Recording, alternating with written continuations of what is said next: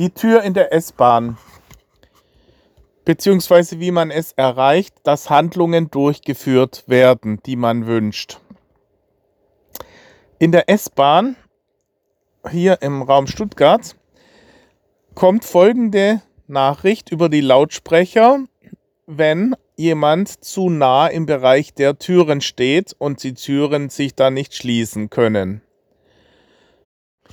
Bitte verlassen Sie den Bereich der offenen Türen, damit sich diese schließen und wir unsere Fahrt fortsetzen können.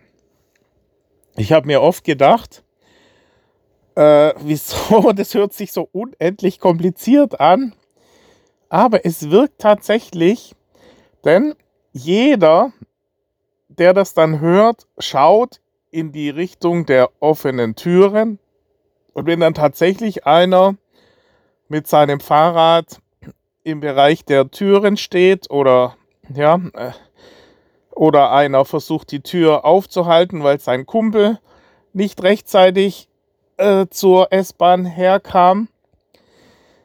Ähm, ja, es wirkt einfach, da es äh, diese Beeinträchtigung widerspiegelt in der Länge des Satzes.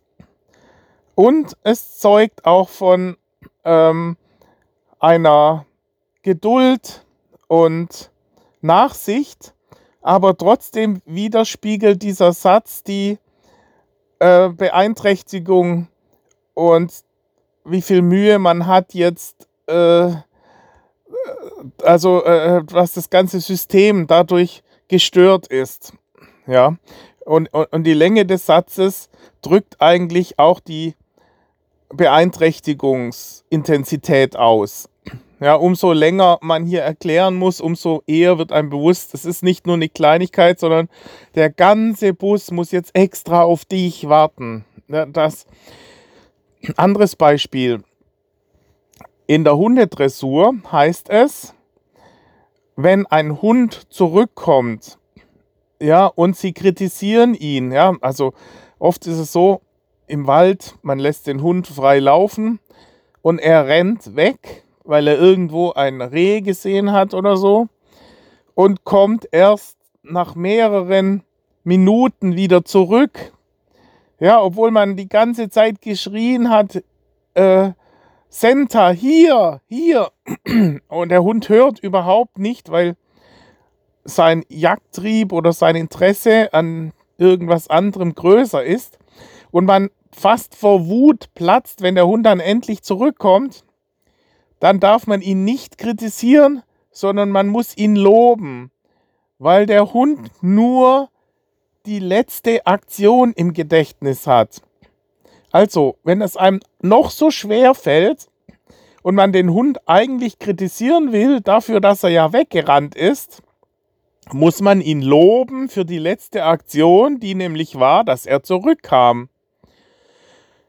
Und das trifft durchaus auch auf Menschen zu. Bei uns war es immer so, wir hatten eine Gartentüre, ja, äh, die ins Schloss fiel, wenn man in den Garten ging. Und wenn man dann zurückkam als Kind, wir hatten noch nicht alle Schlüssel bekommen, ähm, dann musste man an die Tür klopfen, dass einer bereit war, diese Tür zu öffnen. Und wir waren äh, vier Kinder und das heißt, wenn einer draußen war, also wenn ich draußen war, dann saßen drei letztendlich in ihren Zimmern und haben Hausaufgaben gemacht meistens. Und keiner war bereit aufzustehen und die Tür zu öffnen.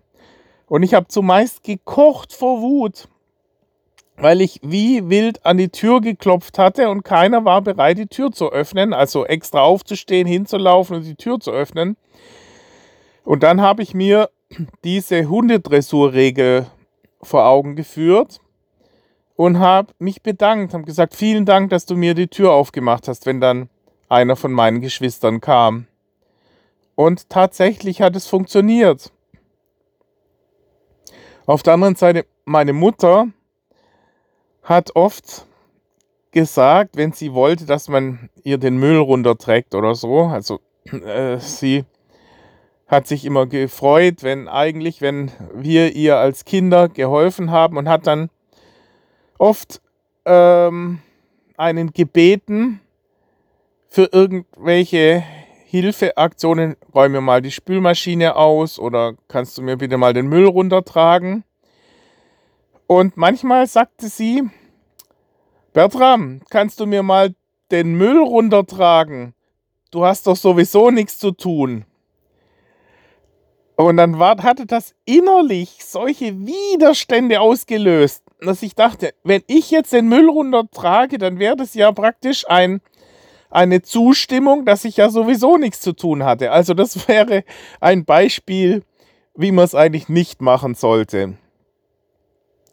Ich habe es dann meistens trotzdem gemacht, weil mein Vater gesagt hat, Mensch, helft doch mal ab und zu der Mama, die macht alles für euch. Da könnt ihr doch ihr wenigstens ab und zu mal bei solchen Kleinigkeiten ein bisschen helfen. Und diese Sätze hatten sich bei mir doch eingeprägt und auch die Einsicht, dass es ja tatsächlich stimmt, dass meine Mutter relativ, also im Grunde genommen den ganzen Tag nur beschäftigt war mit Aufgaben, äh, die letztendlich dazu diente, uns zu versorgen. Ja, aber trotzdem, trotz dieser Einsicht, wenn dann halt diese Aufforderung in, in Kombination in dieser Art ähm, vorgetragen wurde, hat es meistens dazu zu inneren, extremen inneren Widerständen geführt. Da ist mir aufgefallen, wie sehr es darauf ankommt, wie man seine, seinen Willen durchsetzt oder die Leute dazu bringt, letztendlich das zu tun, was man gerne möchte.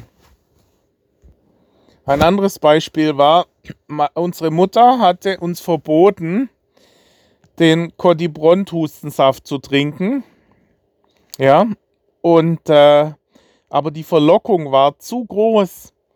Der Codibront-Hustensaft ist ein äh, kodeinhaltiger, verschreibungspflichtiger Hustensaft, der zu Kinderlähmung führt, wenn man zu viel davon trinkt. Also man darf tatsächlich nur drei Löffel nehmen. Und äh, hier war es so, dieser Hustensaft war pinkfarben eingefärbt und hat nach Himbeer geschmeckt. Himbeer war mit Himbeeraromen versetzt. Und äh, der hat auf mich eine so unglaubliche Anziehung ausgestrahlt, dass ich diese, äh, dieses Verbot meiner Mutter ignoriert hatte und tatsächlich über Nacht die ganze Codibront-Hustensaftflasche äh, ausgetrunken hatte. Am nächsten Morgen hat dann meine Mutter gesehen, dass ich ihr Verbot toleriert hatte. Und äh, ja, und wir mussten dann ins Krankenhaus zum Magen auspumpen.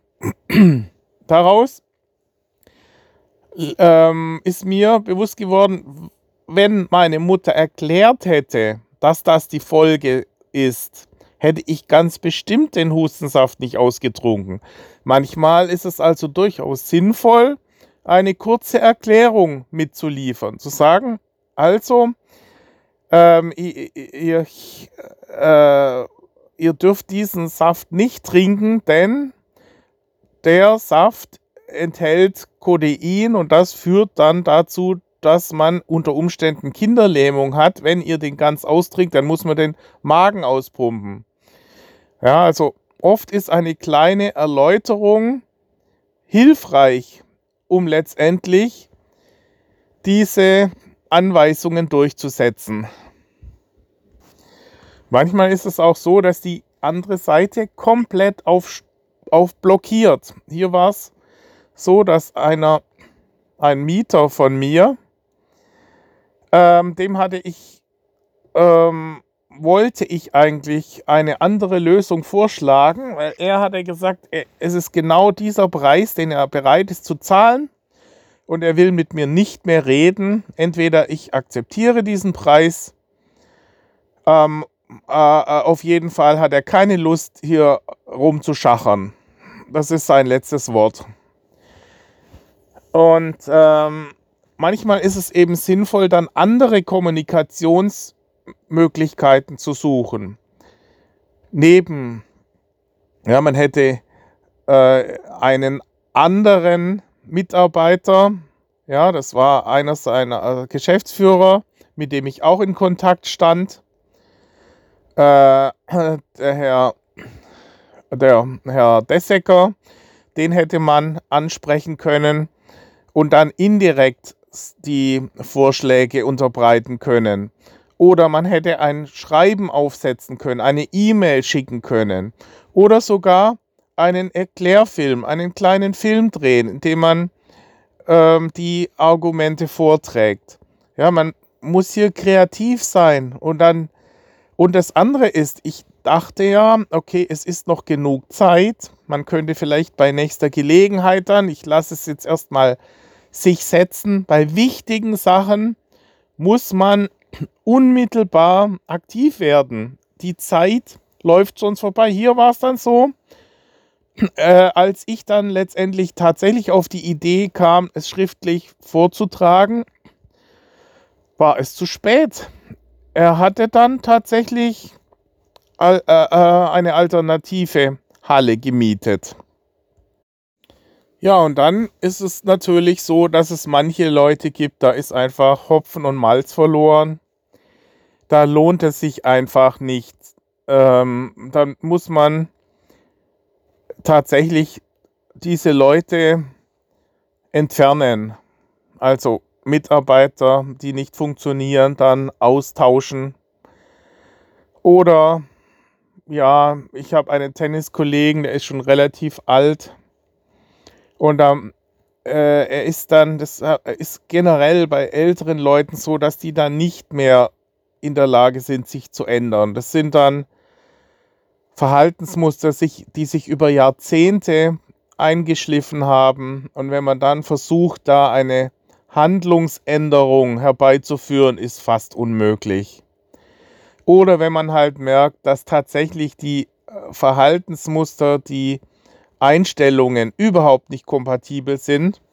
Bei mir als Fotograf, als Hochzeitsfotograf ist es so, dass man im Vorfeld die Kunden genau analysieren muss, ob das harmonisiert. Ja, oft ist es so, dass sie dass Leute, die eine 100% Zielerreichung anstreben, dass das dann keinen Wert hat. Vor allem, wenn das dann noch in Verbindung äh, mit ähm, einer sehr, einem sehr engen Budget, das heißt extreme Anforderungen, die äh, dann in Verbindung mit sehr engem Budget stehen, dass es dann oft keinen Sinn ergibt. Und wenn man dann merkt, sie sind beratungsresistent und nehmen diese, diese Tipps oder diese grundsätzlichen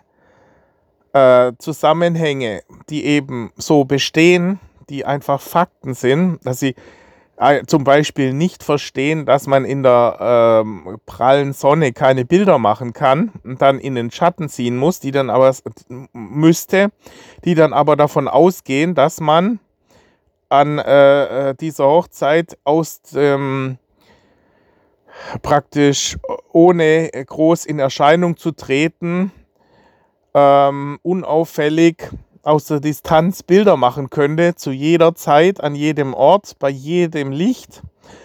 Äh, das ist dann suboptimal von vornherein.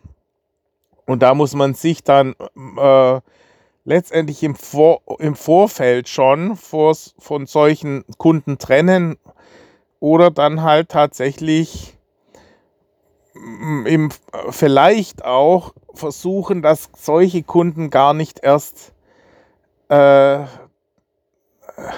dass man selektiert vielleicht über den Preis im Vorfeld, weil meistens ist es so, dass die Kunden im, Ext im extrem unteren Preissegment auch die schwierigsten Kunden sind. Ja, das zur Durchsetzung von Handlungen.